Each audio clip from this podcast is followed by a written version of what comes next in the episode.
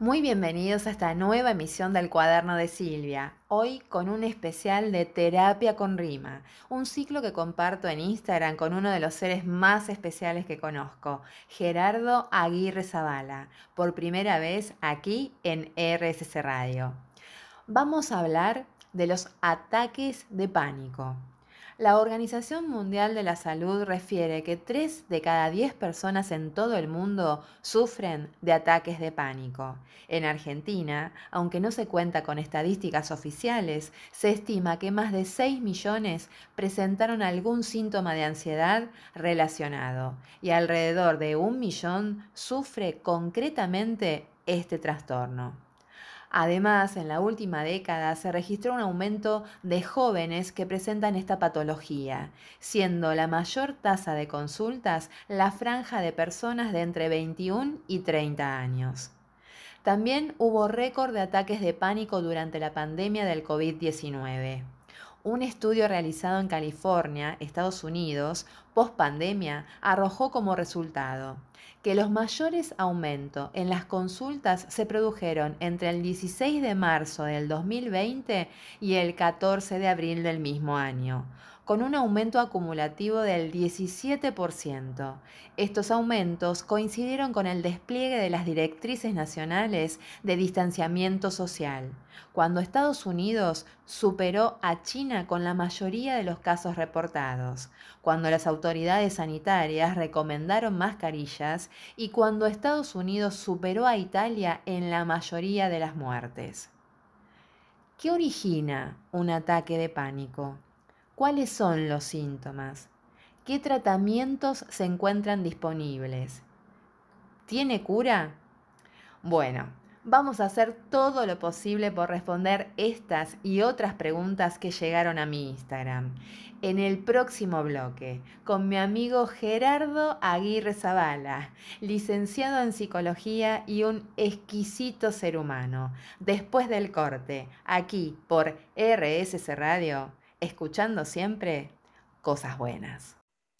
Aquí estamos con mi amigo y licenciado en psicología Gerardo Aguirre Zavala. Para mí, Gerard, y más íntimamente, mi Romeo. Un juego de roles que nos encanta. Como ya les conté, es un magnífico ser humano, compañero de muchas aventuras, entre ellas nuestro ciclo en vivo por Instagram denominado Terapia con Rima, muy bienvenido a mi programa El cuaderno de Silvia, mi queridísimo Gerard.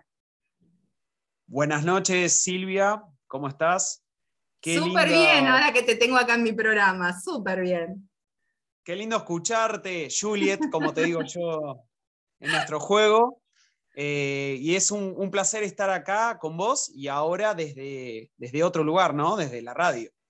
Claro que sí, me encanta esto de haber traído de alguna manera terapia con rima acá por RSC Radio. Hoy nos toca un tema, uff, bastante, bastante heavy, ¿no? Vamos a hablar de los ataques de pánico. Sí, eh, vamos a hablar de los ataques de pánico o panic attack también, Exacto. Eh, llamados, que es exactamente lo mismo. ¿Sí? Y eh, actualmente muchas personas están experimentando esto y en este programa por ahí, eh, para dejar un poco claro qué es y qué no es y qué se puede llegar a hacer también, ¿no? Eh, con respecto al ataque de pánico en el momento que uno lo tiene y después para, por supuesto, trabajar y curarse y sanarse de esos ataques de pánico. Claro que sí, Gerard, sabés que yo estuve investigando un poco y también, como lo, publiqué en mi Instagram, es una de las eh, primeras consultas, digamos, está entre las primeras cuatro consultas que se hacen eh, en terapia, ¿no es cierto? En el diván. Exactamente. A partir eh, de la pandemia y posterior, ¿sí? se incrementó la cantidad de, ataques de pánico que, que la gente está teniendo. Em, entonces, primero creo que para dejar bien en claro deberíamos definirlo y poder este, dilucidar de qué se trata, ¿no? El ataque de pánico ¿sí? está definido como un episodio repentino de miedo o ansiedad intensos que están acompañados por síntomas eh, físicos. Y esto se da cuando uno está frente a un peligro aparente o inminente, porque no necesariamente lo que uno tiene enfrente es, es algo peligroso, ¿no? Y está, sí. Sí, no, no, no, te escucho con atención. No, no, dentro de, mm, digamos, desde el área psiquiátrica, desde el DSM5, que es un manual de, psiquiatría, eh, está dentro, bueno, de los trastornos de ansiedad. ¿Sí? Y estos para poder llamar, digamos, estos ataques de pánico, tiene que haber episodios recurrentes. O sea, si hay un episodio aislado, no podemos estar hablando de un trastorno de, ansiedad, ¿no? Sino que es un episodio aislado. En cambio, cuando empieza a ser recurrente e inesperados, ahí ya podemos estar hablando de esto, de un trastorno de ansiedad.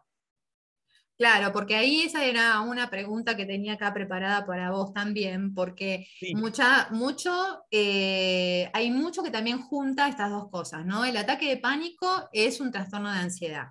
Y en realidad, el ataque de pánico no es un trastorno de ansiedad, sino que el ataque de pánico suele terminar una vez superada la situación que lo provocó. En cambio, la ansiedad no es momentánea, persiste, que es esto un poco lo que vos decías, ¿no? Pero es importante entender esto, porque las personas que eh, sufren de ansiedad es muy común también hoy en día estar constantemente con ansiedad. Y esta ansiedad tiene algunos cuadros un poco más intensos en algún momento, pero en realidad están casi todo el tiempo con un cuadro ansioso.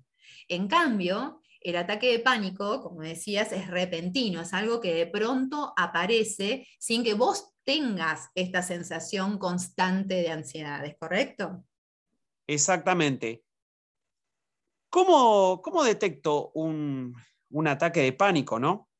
Esto también, obviamente, lo estoy diciendo desde la psiquiatría, porque después voy a dar la perspectiva psicoanalítica.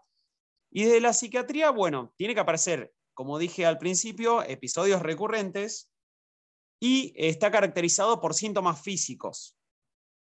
¿Cómo Quiero decir, como por ejemplo la, eh, el temblor, palpitaciones, ¿no? Eh, frecuencia cardíaca acelerada, transpiración, eh, imposibilidad para respirar, es una sensación, ¿no? No es que hay una imposibilidad para respirar, sino es una sensación de asfixia, de ahogo, puede haber dolor de pecho, náuseas, se puede sentir mareado, aturdido, ¿no?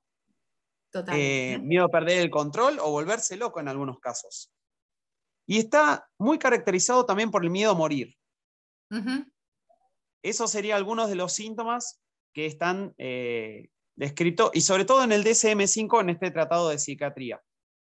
Sí, esto eh, tiene que aparecer por lo menos cuatro de los síntomas para poder hablar de un ataque de, de pánico, ¿no? Claro, totalmente. Y además, eh, hay otra, con respecto a los síntomas, pueden ser muy variados, ¿no? Y esto empieza a confundirse. Gracias a Dios, hoy estamos pudiendo hablar de lo que es un ataque de pánico con todas las letras y casi todo el mundo lo sabe, lo conoce y ya le puede poner este nombre y apellido. Eh, pero hubo un tiempo en el cual las personas han sufrido estos cuadros que son realmente muy, pero muy intensos y como decías vos, de una sensación de, de muerte. Eh, y que nadie sabía muy bien y no sabía ni cómo tratarlo, ni cómo llamarlo, y se sentían total y absolutamente indefensos ante esa situación. Sí, de hecho muchas veces estaba confundido con el miedo, ¿no? Se creía que antes, ¿no? Cuando no estaba el nombre específico, eh, se creía que era miedo. La gente, cuando veía a alguien que afrontaba un ataque de pánico, decía que era miedo, que, que ya se le iba a pasar, que, bueno, o un ataque de nervios, no, tuvo un ataque de nervios, cuando en realidad es algo realmente serio, que hay que trabajar, que se diagnostica, tiene un tratamiento, por supuesto, y una cura. Exacto. Ahora, te pregunto, Gerard querido, ¿vos decís que no está asociado al miedo el ataque de pánico? El miedo es uno de los síntomas pero hay que distinguir lo que es el miedo, ¿sí? que es una emoción, con el ataque de pánico. El ataque de pánico, por supuesto, hay situaciones de miedo, pero el, miedo es algo que nosotros podemos este, manejar. y, es algo, por supuesto, necesario para, para movilizarse muchas veces. En cambio, el ataque de pánico es justamente un trastorno que se puede curar, ¿no? Claro, que Por eso, eh, la buena noticia es que sí, que se puede curar, es decir, podemos dejar de tener estos ataques de pánico y es importante saber que no duran toda la vida, ¿no? Y hablando de duración, ¿cuánto puede durar esto? Con e, el, eh, no digo en el proceso completo en este momento, pregunto cuánto tiempo dura un ataque de pánico. Y aproximadamente puede durar 10 eh, minutos, ¿sí? Pero puede variar según cada persona. Hay algunos que han durado hasta 30 minutos, ¿sí? Y hasta una hora. Pero sería más o menos estadísticamente hablando lo que, lo que duraría. Pero vuelvo a decir que depende de, cada persona. Me gustaría aclarar algo que me parece muy importante. Esto de que los ataques de pánico no se deben a, efectos fisiológicos, ¿no? Eh, por ejemplo, como el uso de alguna droga o un medicamento, ni, ni tampoco por otro trastorno mental, ¿sí? Porque por ahí se puede confundir que, se, que eh, partió un ataque de pánico, pero puede deberse a alguna droga o medicamento. Bueno, pero eso tiene otro origen. El ataque de pánico es otra cosa, que hay que aclararlo. Eso es un criterio diagnóstico para poder diferenciarlo.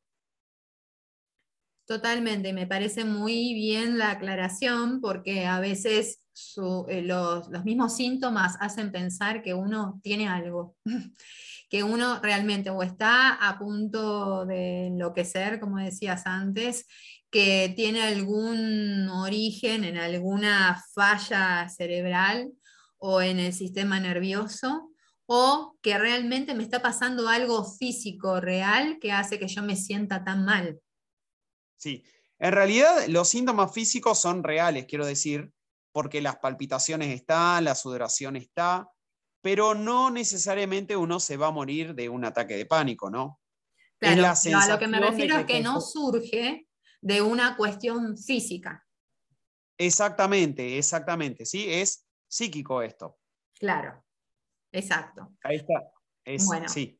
Esto me parece que empezó así muy, pero muy bien. Es decir, ya le dimos contexto a qué es un ataque de pánico, cuál es la diferencia con el trastorno de ansiedad, qué relación. Por ahí podríamos ver en el siguiente bloque, si te parece bien, podemos ver si tiene alguna relación con la ansiedad y por qué es que a veces se confunden estos dos cuadros. ¿Te parece? Sí, por supuesto, Silvia, por supuesto. Buenísimo, mi Romeo querido. Entonces te invito a la pausa con la mejor música acá por RSC Radio y nos vemos a la vuelta. Y aquí estamos de regreso. Para los que recién se suman, les cuento que estoy con el genio del licenciado Aguirre Zavala, mi querido Gerardo, que eh, es licenciado en psicología y hoy estamos hablando de los ataques de pánico. En el bloque anterior, Gerard, dejamos ahí un poco en el aire este tema de cuánto es de trastorno de ansiedad o cuánto tiene que ver la ansiedad dentro de lo que significan los ataques de pánico, ¿no? Sí, eh, lo que habíamos hablado, que lo definimos como un trastorno de ansiedad, eh, el, ataque de pánico. Pero como te aclaré, según lo que diría el DSM-5, que es un manual de psiquiatría que utilizan los psiquiatras y algunos psicólogos, por supuesto, para diagnosticar, ¿no? Y las prepagas y las obras sociales también. Quiero aclarar, porque por ahí se va a encontrar bajo la figura de un código o algo, y se utiliza eso. Después tenemos otras perspectivas, por supuesto, que vamos a ir avanzando a medida que vamos a ir charlando, que es la psicoanalítica que no necesariamente coincide con lo que dice el manual de psiquiatría. Perfecto. ¿Y querés avanzar con eso ahora o preferís que vayamos con algunas otras preguntas? Eh, si querés avanzamos con algunas preguntas. Por ejemplo, algo, algo de lo que siempre se pregunta, ¿no? Y acá estamos también del lado desde la psiquiatría, si se quiere, es si es necesario tomar medicamentos, por ejemplo, para superar un trastorno de pánico. No sé qué pensás vos. Bueno, ahí una, precisamente de las preguntas iba a ser esa, ¿cuánto de apoyo farmacológico, cuánto de apoyo terapéutico, ¿no? Tiene como algo positivo en el tratamiento de los ataques de pánico. Si me preguntas a mí, yo particularmente pienso que el apoyo farmacológico es necesario. Cuando nosotros estamos en un estado de alteración de algún tipo, digamos, a veces no tenemos la pausa que necesitamos o la tranquilidad que necesitamos como para poder procesar lo necesario para sanar. O procesar lo necesario para poder eh, transitar un proceso de este tipo. Entonces, particularmente creo que en la mayoría de los casos está bien, y no soy de las que les encanta tomar medicación, pero está bien poder apoyarse en un fármaco. Bueno, ahí eh, vamos a hacer una, diferencia que me pareció muy interesante lo que dijiste. Lo que sí es cierto que el medicamento sí puede eh, ayudarte en la recuperación y este, puede mejorar tu estado, ¿no? Claramente es el efecto del fármaco. Desde la psiquiatría te diría que sí. Desde la psicología te diría que no es necesario.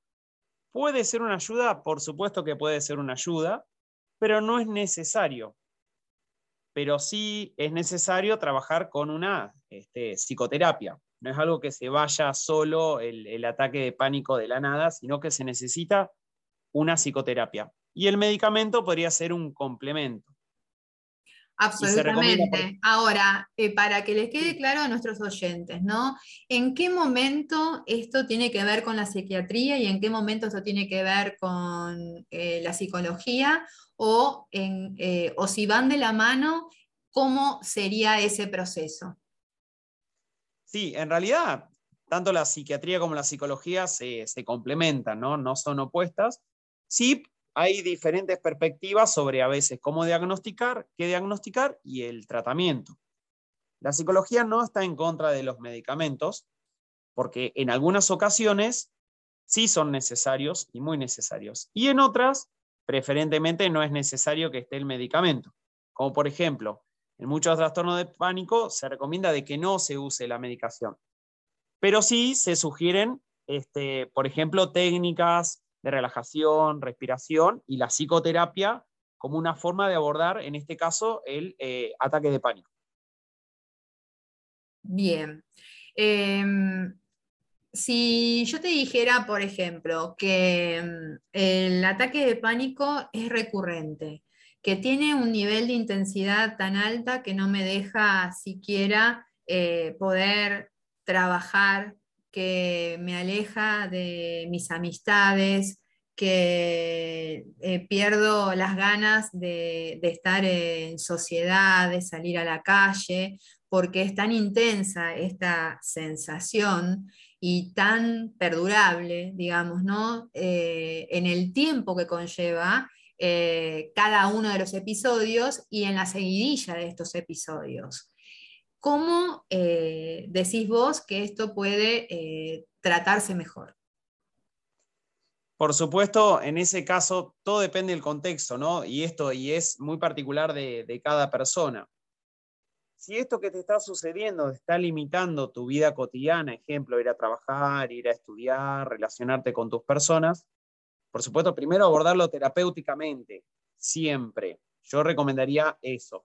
Y el psicólogo o la psicóloga va a evaluar tu estado para saber si es necesario hacer una derivación, como para hacer un trabajo complementario con el psiquiatra, o, según tu situación, se puede trabajar este, en terapia. Por supuesto que lleva tiempo esto, no es algo que se solucione de la noche a la mañana, o sea, no hay soluciones mágicas, sino que lleva tiempo y posiblemente eh, cuando llegue el paciente al consultorio es porque ya afrontó todo esto que vos este, ya dijiste. Una vez que está en la terapia, bueno, ahí yo creo que es el momento donde se empieza a trabajar y, a tratar de, de, mejorar y superar y curar esto, ¿no? Y cada psicólogo o psicóloga evaluará también, que es eh, lo, conveniente para, para eso. Claro, y ahí es a donde el psicólogo también puede, eh, si no puede medicar en forma directa, pedir a una interconsulta con el psiquiatra, contame vos si eso es así, y entonces van a estar para par, digamos, entre lo que el psiquiatra recete y cómo va avanzando la terapia, y lo mismo para ir bajando esa medicación, ¿no? Exactamente, o sea, quiero aclarar que el psicólogo no medica eh, en lo absoluto, ¿no? Solamente el psicólogo lo aborda sin ninguna medicación. Sí se puede trabajar eh, interdisciplinariamente, ¿no? Complementariamente, si este paciente ya fue al psiquiatra en un primer momento y pide una psicoterapia, bueno, hay que contactarse con el psiquiatra, ver qué medicación toma, qué efecto hace esa medicación sobre el paciente. Y si es al revés, el, paciente decide ir al psicólogo primero, evaluar su estado y si es necesario hacer una interconsulta con, con un psiquiatra. Ya te digo, o sea, cada persona es muy particular y los ataques de pánico, si bien nosotros podemos hacer una descripción general de lo que son, eh, se manifiestan de forma diferente en las personas, ¿no? Y afectan distintos rasgos también eh, muy diferentes. Perfecto. Me encanta, me encanta por dónde viene esto. Eh, me parece que es súper importante para nuestra audiencia, porque seguramente muchos de los que nos están escuchando lo han padecido alguna vez o por ahí eh, han escuchado hablar que algún amigo o algún familiar lo ha padecido y también eh, tengan ganas no solo de conocer de qué va o de qué se trata para entenderlo mejor, sino también cómo puede ayudar, ¿no es cierto? Y en este punto es a donde me gustaría quedarme en este bloque para poder desarrollarlo en el siguiente. ¿Qué rol juegan las personas que están a nuestro alrededor cuando se trata de ataques de pánico. Hola, hola, aquí estamos de regreso. Mi querido Gerard, ahí estábamos hablando detrás de bambalinas, ¿no? Eh, a ver si te sentías cómodo haciendo esta terapia con rima acá en la radio, que es bastante diferente, ¿no? A lo que hacemos generalmente en el vivo de Instagram. Sí, me siento muy cómodo. Es cierto que es una dinámica, diferente este, y está muy bueno, me encantó. Aparte, vos sos una excelente anfitriona, te así quiero. que eso habla muy bien de vos. Te quiero, Sabelo, te quiero. Yo también te quiero. Tenés mucho timing para la radio, mucho timing. Gracias, querido mío. Bueno, Vamos a seguir con lo que quedamos en el bloque anterior respecto de qué rol juegan las personas que están a nuestro alrededor cuando se trata de un ataque de pánico. Bueno, el, rol que juegan las personas que están a nuestro alrededor es muy, muy importante. En un principio, por supuesto, hay que aclarar que las personas que están a nuestro alrededor, cuando llegase a suceder, por ejemplo, por primera vez un ataque de pánico, muchas veces no saben ni qué hacer. Claro. Y uno opera como le sale, ¿no? Por ejemplo, si estás frente a un ser querido que afronta un ataque de pánico y uno no tiene conocimiento de eso, bueno, hace lo que puede. Eh, generalmente funciona así. Pero lo recomendable es que una vez que esté el ataque de pánico y ya haya un conocimiento previo, ya puede ser que esto puede suceder en cualquier lado, en el trabajo, en la escuela, en la, casa, ¿sí? en la calle inclusive. Importante que las personas que te rodean, primero que esto, que, que no se encime muchas personas sobre el afectado o la afectada. ¿sí? Esto de, de, tratar de que haya más aire libre, no tantos todos encimados, ni tampoco haciendo comentarios innecesarios, sino uno tiene que transmitir tranquilidad. Tomar a esa persona. También la persona que... está teniendo el cuadro debe informar que está teniendo este cuadro, ¿no? Porque si no, también es difícil para quien se encuentra, si no lo conoce, si no es un familiar directo o algún compañero de trabajo, puede no saber de qué se trata, ¿no? Exactamente. Primero esto, no encimarse, tomar a esa persona, ir a un lugar donde haya aire, ¿sí? un lugar afuera, que esté tranquilo. Uno también tiene que transmitir tranquilidad, ¿no? Como persona que rodea. Y, eh, bueno, que esta persona también exprese qué es lo que le está sucediendo. Muchas veces ni siquiera sabe, ¿no? Claro. Eh, puede decir, pensé cosas feas, puede ir por ahí.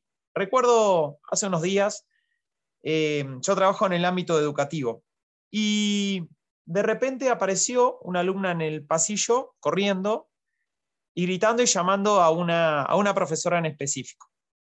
La mira llorando y la profesora se levanta automáticamente como ya sabiendo qué es lo que le sucedía. Sí. Y la lleva afuera, eh, a que tome aire, ¿no? Cuando vuelve, eh, ya la alumna estaba mucho mejor, estaba más calma, se reincorpora a sus actividades y, esta docente se acerca y bueno, me, me, consulta y me dice, ¿hice bien?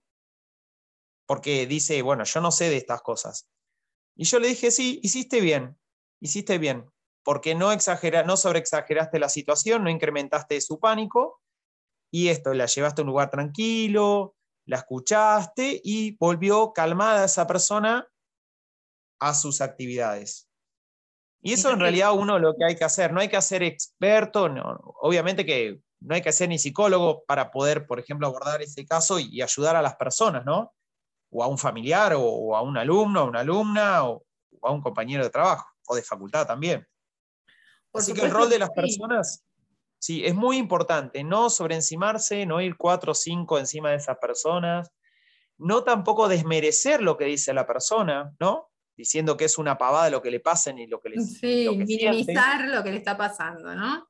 Exactamente, porque realmente es algo serio. No hay que dramatizarlo ni tampoco minimizarlo. Creo que hay que tratar de conservar la calma y transmitir esa calma hacia esa persona. Y también respetar la voluntad del que está sufriendo este ataque, ¿no? Porque por ahí también en su dinámica, eh, si es la primera vez que le sucede, probablemente ni sepa qué le está pasando y tampoco lo pueda transmitir. Pero si sabe de qué se trata, muchas veces ya por ahí puede haber incorporado alguna forma para poder eh, hacer que estos ataques duren menos o para sentirse menos agobiado y por ahí parte de esto puede hacer estar solo y también hay que respetar eso. Exactamente. Hay que aclarar que, como lo dije desde un principio, que los ataques de pánico y los síntomas son reales. Quiero decir que son reales. la persona que lo sufre lo está padeciendo de verdad, no es que está inventando nada. Y esto, aclarar también eh, la persona que los rodea que no existe daño de los órganos ni, ni de volverse loco, ¿sí? Es una sensación, pero es real la sensación. Esa por ahí la, la diferencia que, que, hay que hacer y que hay que tener muy en cuenta, ¿no? Como persona que rodea. Importante, si uno es un familiar, esto, recomendar la terapia, decir, bueno, mira, yo te voy a acompañar o te voy a recomendar que vayamos acá a determinado lugar para justamente poder trabajar, no decir, bueno, se te va a pasar, ya fue, y, y nada, es una pavada del momento. O, o, como te dije al principio, no es miedo, es miedo eso y nada más. No, no hay que confundir el miedo con los ataques de pánico. Eh, y ni tampoco eh, esto, minimizar lo que le sucede a la persona, sino se puede abordar terapéuticamente y se puede con el tiempo llegar a superar, curar y después te puedes reincorporar a tu vida diaria este, sin ningún problema. Bien, me encanta que estemos aclarando esto de lo, de lo real que es, si yo lo estoy sintiendo, está pasando, ¿no?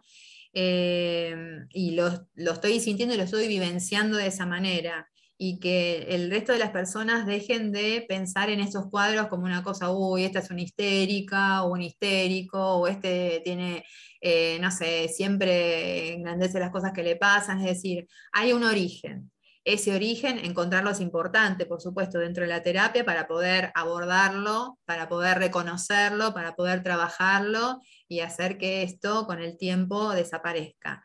Pero en el mientras tanto, esto es algo que no tiene que ver con una cuestión de histeria, es algo que tiene que ver con una reacción real y una sensación real también. Entonces hay que respetarlo.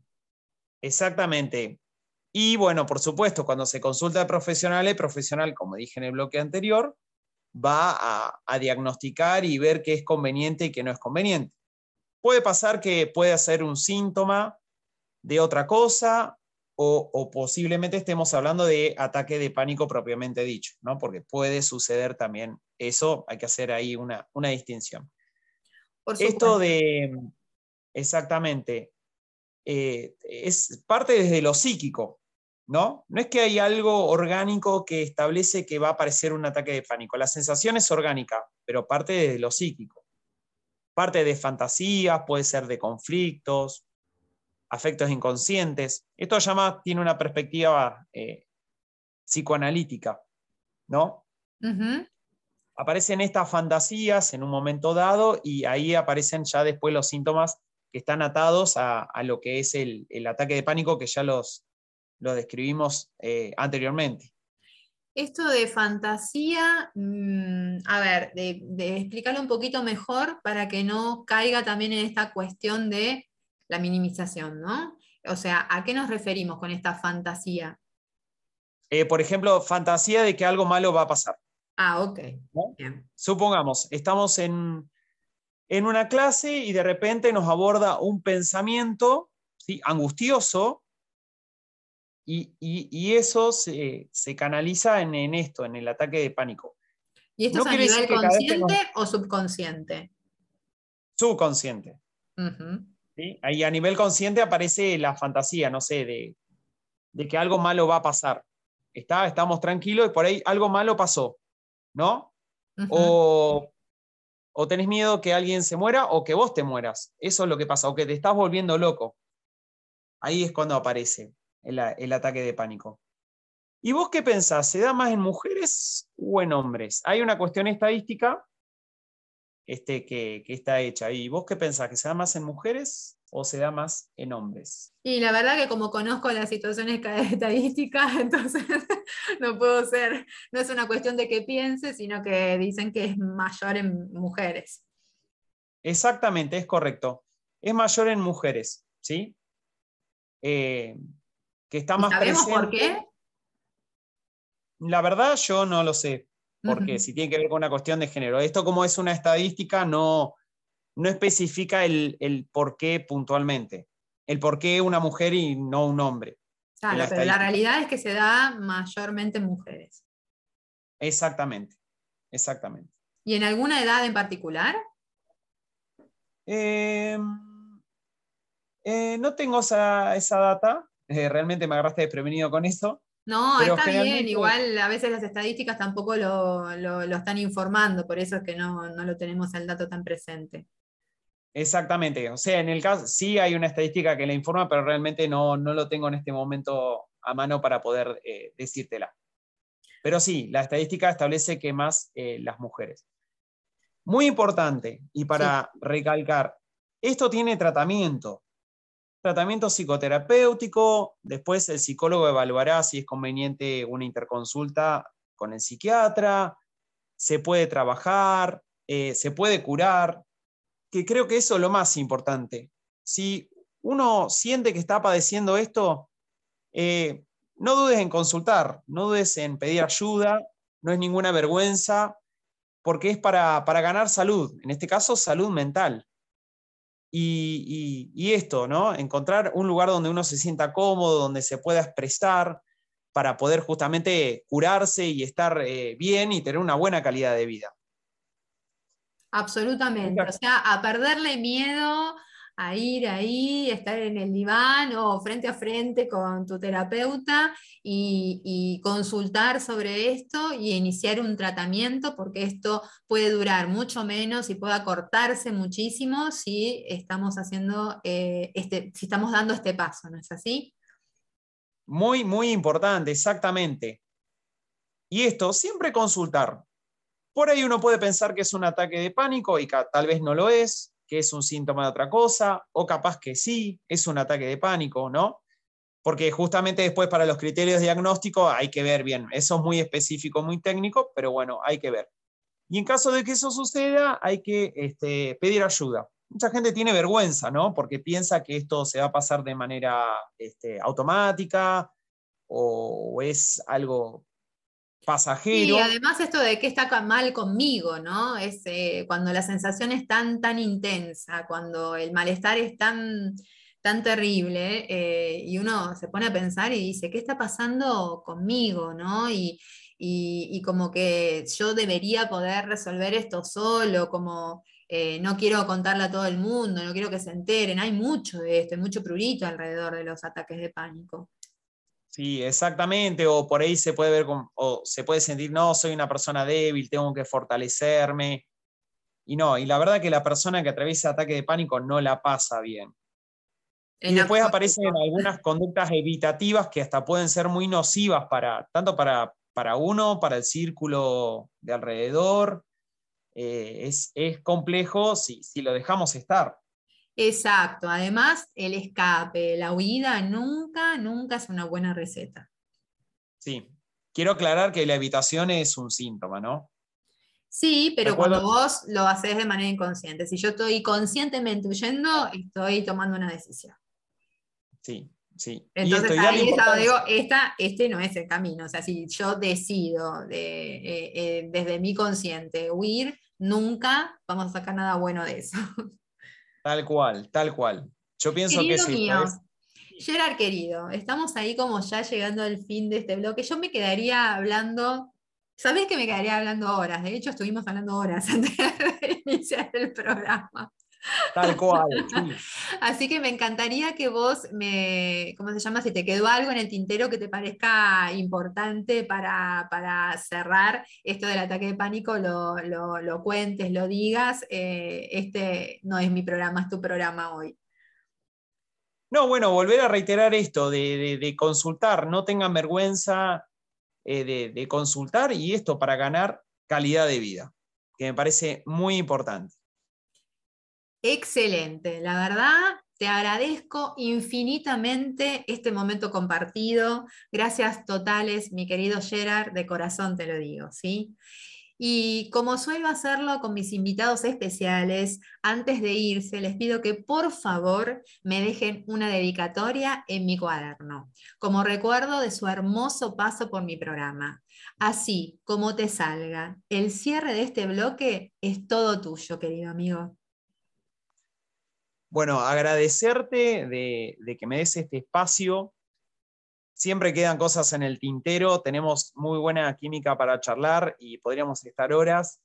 Y bueno, y, es hermoso este proyecto que vos tenés. Es hermoso, te felicito.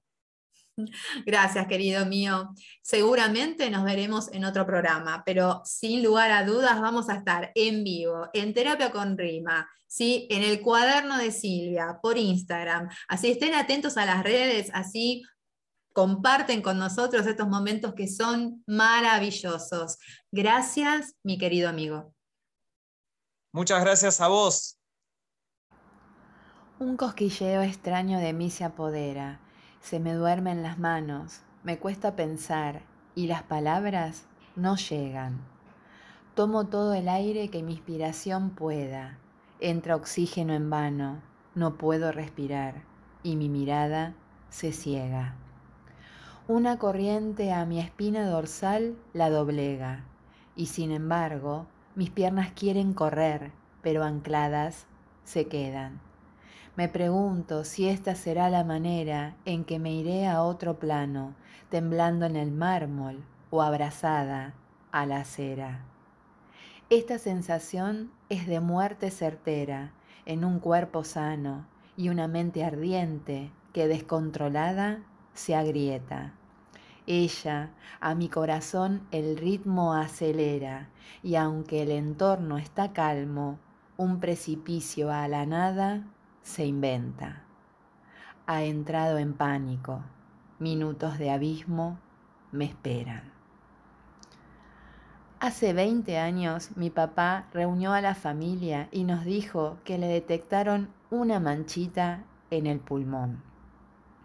Semanas después estaba en mi trabajo y comienzo a sentirme rara, como lenta.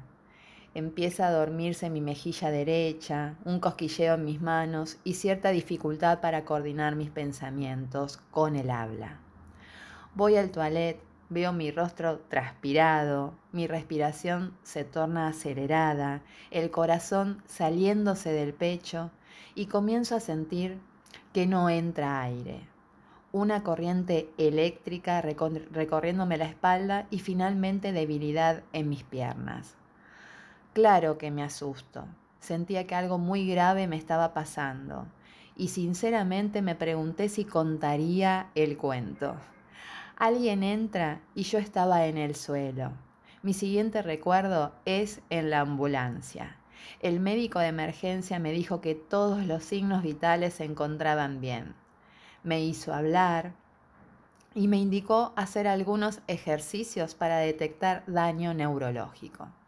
Al finalizar, me mira y me dice, está todo en orden, deberías ir al clínico para más seguridad, pero a priori mi diagnóstico es que tuviste un ataque de pánico. Yo lo miro y le digo, ¿qué? ¿Qué es un ataque de pánico? Casi me muero y usted me dice que no tengo nada. Un poco mi ignorancia y otro poco la falta de información respecto de este cuadro en aquel entonces me dejó perpleja. El clínico lo confirmó, tuviste un ataque de pánico. Y yo le digo, usted está diciéndome que no tengo nada físico y mi propia mente me hizo esto. La respuesta fue, en cierta forma, sí. A partir de ese momento, Dudosa pero determinada me dije, primero a descartar toda posibilidad de daño clínico. Solicité una batería de estudios y todo indicó que estaba bien. Y entonces fue cuando decidí que no me iba a permitir a mí misma hacerme pasar por eso. Si depende de mí, lo voy a resolver. Esta es mi historia. Seguramente quienes me estén escuchando y hayan pasado por esto o estén pasando por esto tendrán su propio relato, sus propias sensaciones y por sobre todas las cosas sus propios miedos. El primer temor es cuándo me volverá a pasar, porque es así de repentino, de la nada, en cualquier momento y en cualquier lugar, aparece. Me gusta describirlo como miedo al miedo. Y es aquí cuando les abro mi cajita de herramientas. De nada sirve estar a la expectativa. Si es que regresa, lo mejor es estar un poco más preparado que el episodio anterior. Lo mejor de todo esto es que cuando llegan los síntomas ya sé que en realidad no corro riesgo alguno que se trata solo de mi mente desorientada activando todos mis mecanismos de defensa por un miedo subconsciente. Ese fue mi primer paso, traer mi subconsciente al consciente, mostrarle que no pasa nada, que no existe ese peligro inminente, que no me falta aire, por ejemplo, las técnicas de respiración no van en dirección de calmar el ritmo cardíaco, sino poner de manifiesto que el sistema funciona. No me estoy ahogando. El aire entra y sale. Los pulmones se hinchan y el corazón late. Frotar las manos y sentir el tacto, sentir los dedos, presionar con intensidad las mejillas, mirar el entorno, en lo posible con la luz baja para disminuir los estímulos y bajar la excitación. Visualizar que todo está en calma a mi alrededor. Tararear una melodía que ya elegí para un momento como este. El sonido sale, mi oído lo percibe, el sistema funciona. Enviar señales al cerebro retroalimenta la información. Mi estado consciente le describe a mi inconsciente el escenario y poco a poco lo saca de su estado de alerta. Los síntomas disminuyen y la calma vuelve. Si los episodios se repiten, cada vez serán más cortos, menos intensos y más espaciados, hasta desaparecer. Incluso si intentara volver, el solo hecho de detectarlo ya lo desalienta. Se los digo por experiencia. Quiero hacer una aclaración. Cuando digo no pasa nada, me refiero a que no está pasando nada en el plano externo y a nivel físico que me esté poniendo en peligro de muerte, como para que se activen todos mis mecanismos de defensa. Ahora, eso no implica que no esté pasando algo. Algo pasa. Tengo que detectarlo. Si no puedo solo, es muy recomendable ver en terapia el disparador. No siempre la razón es tan, obvia como en mi caso. Una vez que detectamos de qué tengo que defenderme con tanta fuerza, deja de ser un monstruo aterrador para pasar a ser algo reconocible, tangible, que solo necesito entender y un tema más a resolver. Algo de lo que ya no necesito huir, sino accionar. Sobre el rol de otras personas, además de lo que ya conversamos con el genio de mi amigo Gerard, quisiera agregar que en los primeros episodios, aún luego de saber que no me va a pasar nada grave, es tan intensa la sensación de que algo malo me va a pasar que cuesta decirse a uno mismo que todo está bien. Una mano amiga que solo tome nuestra mano y se mantenga en silencio o solo hable para susurrarnos que todo estará bien, puede reducir el temor a estar solos por si algo más sucede. Uy, me quedé sin tiempo. me quedaron algunas preguntas de respuesta compleja, como una que me hizo mi amigo Soje Polkaim desde España. ¿Cuáles son las tendencias actuales de estudio y teorías más recientes sobre el origen desde el punto de vista neurológico y de la neurociencia? Este es un campo que a mí me apasiona y que suelo desarrollar en mis programas. Lamento no llegar a responderla, pero no faltará oportunidad, mi querido Soje. Te adelanto que no hay mucho, queda un largo camino por recorrer.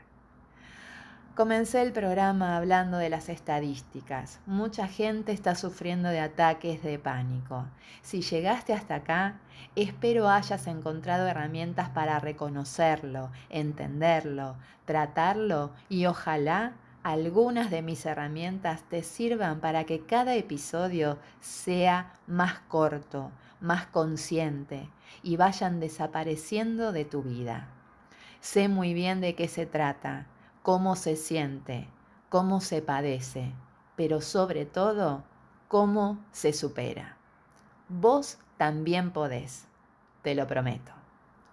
Soy Silvia Fernández y este es mi cuaderno, el cuaderno de Silvia, poesía y reflexiones para tu alma. Te espero como siempre todos los martes a las 20 horas por la mejor radio, con la mejor música. Quédate a escuchar a mis colegas. Ahora sigue Viajera Expansiva, 100% recomendada. Aquí en RSC Radio siempre se escuchan cosas buenas.